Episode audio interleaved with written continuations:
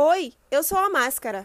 Vocês já me conhecem, mas fiquei famosa mesmo foi agora com a pandemia do novo coronavírus anunciada pela Organização Mundial da Saúde. Afinal, eu sou uma das principais formas de impedir que você seja mais uma pessoa infectada com a Covid-19. Mas mesmo depois de um ano, ainda tem gente que não acredita em mim. Acha que eu não tenho eficácia nenhuma na luta contra o novo coronavírus. Então, já que muita gente anda desacreditada da máscara aqui, eu trouxe o doutor em engenharia elétrica e professor da Universidade Estadual de Feira de Santana, Ângelo Loula, para falar um pouco sobre mim. Podcast in Tree porque meio ambiente é vida. Ângelo vai começar explicando a vocês como a Covid-19, o vírus SARS-CoV-2, é transmitido. A transmissão é de uma pessoa para outra e o principal meio de transmissão é o ar, né, que pode ocorrer por meio de gotículas ou por aerosóis. Gotículas são pequenas gotas, em torno aí de 100 micrômetros, né? então algo comparável à espessura de um fio de cabelo, que uma pessoa projeta pela boca e nariz, né? quando tosse, quando espirra, quando tem uma respiração ofegante, como no exercício físico, ou simplesmente se ela começa a falar, principalmente em voz alta, né? falando alto. Essas gotículas são projetadas por até 2 metros de distância e depois elas caem no chão. Né? Por isso, inclusive, é que existe o tal do protocolo de distanciamento, que se torna tão importante, né? de manter a distância aí de um metro e meio, dois metros de outras pessoas, para evitar essas gotículas. É, inicialmente, avaliou-se que essa seria a principal forma de contaminação pelo ar, ou seja, essas gotículas viajando, né, saindo de uma pessoa, indo em direção a outra e caindo no chão. Mas vários estudos e várias evidências né, fizeram os cientistas então alertarem agora, né, a partir do meio do ano passado, e reforçando agora, que existe uma outra forma importante de contágio pelo ar, além dessas gotículas maiores que caem no chão. Existem os chamados aerosóis, que são gotículas ainda muito menores, né? cerca de 20 vezes menores do que as gotículas que eu mencionei anteriormente. E a diferença principal né, na, na mecânica, na física dessas, dessas gotículas menores é que elas podem ficar em suspensão no ar, ou seja, não cair no chão. Então, se elas ficam em suspensão no ar, elas podem contaminar pessoas a distâncias bem maiores que 2 metros. Né? Elas vão flutuando pelo ar, principalmente em ambientes fechados, né? sem renovação de ar. Hum, então é aí que eu, máscara, entro, não é, professor? A máscara é uma barreira né, de bloqueio de proteção contra gotículas e também contra os aerosóis que podem conter, então, o coronavírus.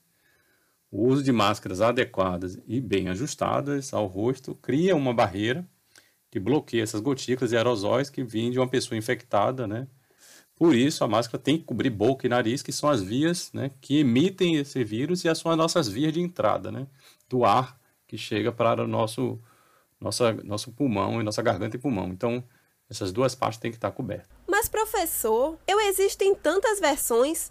Tem as industriais, como a cirúrgica, a N95 e as caseiras, feitas de inúmeros tecidos. Então, o que deve ser levado em conta ao escolher qual máscara usar?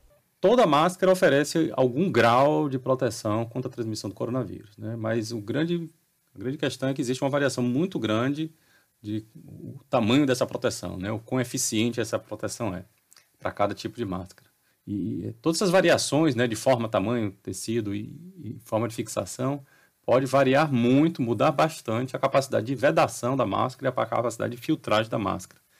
É, quando falamos é, em vedação, a gente está falando da capacidade né, de não haver escape de ar ao redor da máscara, né, por brechas né, ou no próprio ajuste ao rosto. Então, uma máscara frouxa permite pouquíssima proteção pela falta de vedação, né, porque o ar vai circular pelas laterais né, e não pela, pela parte central da máscara que faria a filtragem. Então, a redução é muito limitada na máscara frouxa. Para melhor vedação, né, a máscara tem que ser fixada, de preferência, então, por elásticos presos na nuca, porque a gente só consegue estabelecer uma pressão adequada da máscara contra o rosto quando o elástico está na nuca. Né? Na orelha, é muito difícil de conseguir fazer esse, esse ajuste, essa pressão, né? porque a própria orelha né, vai flexionar né, e vai perder a pressão. É, a, além disso, a máscara tem que ser do tamanho e formato adequado, né, que permita a vedação, cobrindo todo o nariz e não só a ponta do nariz, né, e também deve cobrir a boca e cobrir também o queixo, né? é, além de alcançar também as laterais, né, as bochechas laterais do, do, do rosto. Né. E a minha versão em tecido, professor? Como é que ela deve ser feita, ser testada, já que é caseira, né? É, Para máscara de tecidos é importante ela ter, como comentei, três camadas, né? Mais camadas de tecidos diferentes. Né? E, e esses tecidos, né, um tecido de trama fechada, né, de forma que as fibras do tecido sejam bem próximas, né, com capacidade então de reter as partículas do, né, que carregam vírus na própria trama, né, nas fibras do tecido. Se as tramas são muito abertas, abre buraco e pode se passar né, através. É, a camada interna, né, seguindo as recomendações, inclusive da OMS, é, a camada interna deve ser de um tecido que absorva bem água, né, como algodão. Né, então, essas gotículas úmidas elas seriam rapidamente retidas logo nessa, nessa camada. E também gera conforto. Né? A camada intermediária né, pode ser de TNT né, ou de um algodão de também alta gramatura né, para poder estabelecer uma, uma boa filtração. E a camada externa, de preferência de tecido que seja hidrofóbico, né, que repila, que não retenha água, como TNT, o poliéster, ou tecidos sintéticos. É, algumas máscaras a gente nota que estão usando elastano, né, que dá uma elasticidade na máscara e mais flexibilidade para ela, porém o elastano ela tem uma consequência ruim, que ela faz as fibras se afastarem. À medida que a máscara se, se elastece, né, é esticada, as fibras também se afastam, né, então isso diminui a filtragem, então não utilizem máscaras com elastano. É, e lembrando, né, dê preferência máscaras com fixação de elásticos na nuca, que possam gerar pressão dessa máscara contra o rosto. Então, além da, da filtragem, é bom ter a vedação. Sobre os tecidos, né, um, um, teste que pode ser feito, inclusive, para verificar se a trama é bem fechada, né, colocar o tecido ou, ou a própria máscara contra a luz. Né, estica lá o tecido né, para os lados, em várias direções, e verifica se você consegue observar algum ponto de luz, né, a luz sendo passada através da máscara. Se você consegue enxergar a luz, é o que deve indicar, provavelmente, que tem, então tem grandes espaços né, que não protegidos é, nesse tecido. Mas, pessoal, Estamos há mais de um ano em pandemia. O vírus sofreu mutações genéticas, variantes. Isso deixou ele mais contagioso e mais agressivo. Agora eu sou mais do que essencial para vocês. É, a, a, máscara cirúrgica é uma máscara né, industrial, industrializada, né, também né, de um processo fabril. Ela tem uma qualidade melhor, porque ela tem três camadas, né, em geral, né, de, de melhor qualidade mas ela tem uma limitação, né, que é a vedação. Ela tende a deixar muito espaço nas bordas da máscara, né, e prejudicando então a vedação. É, então, o que se pode fazer é utilizar uma máscara cirúrgica por baixo, né, colocando a máscara de tecido por cima, uma máscara de tecido que tem que ser muito bem ajustada ao rosto, ou seja, ela se molda bem ao formato do rosto, para você poder juntar o melhor de cada um, né? A, a, a de baixo, né, de cirúrgica, traz a filtragem, a de tecido melhora a vedação.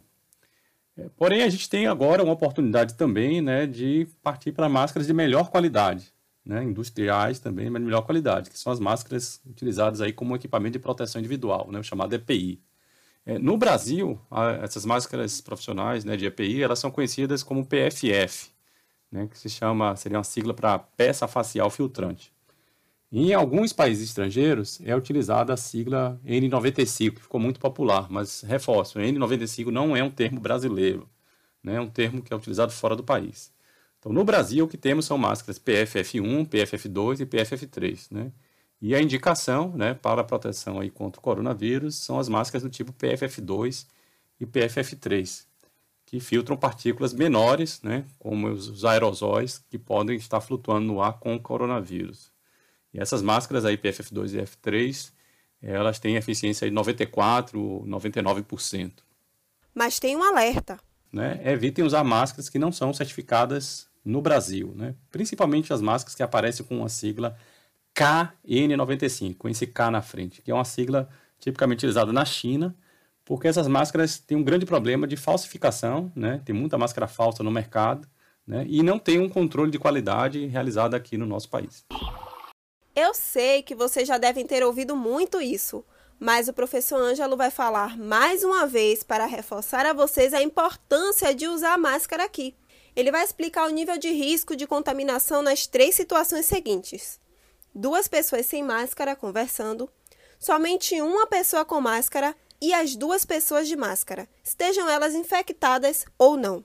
Primeiro, é importante dizer que o uso de máscara não elimina a necessidade de distanciamento social. É preciso manter o distanciamento, mesmo usando máscara. As máscaras não têm 100% de eficiência, né? e à medida que você estabelece também distanciamento, você minimiza ainda mais qualquer risco. Seja para uma pessoa que está infectada ou que não está infectada, a máscara fornece proteção em ambos os casos. Para quem está infectado, a máscara bloqueia as gotículas que saem da boca e do nariz, evitando que elas sejam propagadas pelo ar e contaminem outras pessoas. E para quem não está infectado, a máscara oferece uma barreira de entrada contra essas gotículas aerosóis que eventualmente né, podem estar com vírus no ar.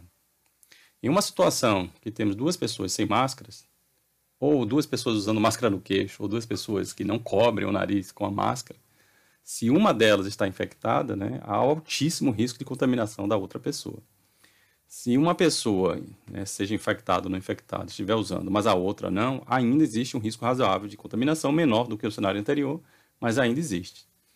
No entanto, no caso de duas pessoas usando máscaras bem ajustadas né, e de qualidade adequada né, e mantendo distanciamento, esse risco é muito baixo né, de haver qualquer tipo de infecção. Ah, professor, explica também a diferença de risco entre os espaços abertos e fechados, mesmo que a pessoa esteja usando a máscara, no caso eu. Ótima pergunta. Os aerosóis contendo coronavírus, eles podem ficar em suspensão no ar por minutos e até horas. Mas isso acontece né, em ambientes fechados, né, sem renovação de ar. Então, enquanto as gotículas, né, em qualquer situação, elas normalmente vão ficar, ser projetadas até uma distância de um metro e meio, dois metros, né? Esses aerossóis eles podem ficar em suspensão, mas em ambientes fechados. Ao ar livre, os aerossóis eles se dispersam muito rápido. Né? Então, mantendo-se distância e usando máscaras, né, numa situação de ar livre, o risco é muito pequeno. É, a contaminação pelo coronavírus ele é uma soma né, de, um, de, carga viral de exposição e tempo de exposição. Em, ambientes fechados, a carga viral presente no ar tende a ficar concentrada. Se uma pessoa infectada passou por aquele ambiente. Então, o ar fica contaminado. E se você permanecer muitos minutos ou horas nesse ambiente fechado com ar contaminado, o risco aumenta né, grandemente. Então, é importante nesses casos né, é, é, ter maior segurança. É, então, a dica é evite lugar fechado a todo custo. Né? Mas se precisar, de fato, né, é, encontrar alguém, né, proponha um local aberto, né, mantendo o distanciamento e máscara. Isso reduz muito o risco.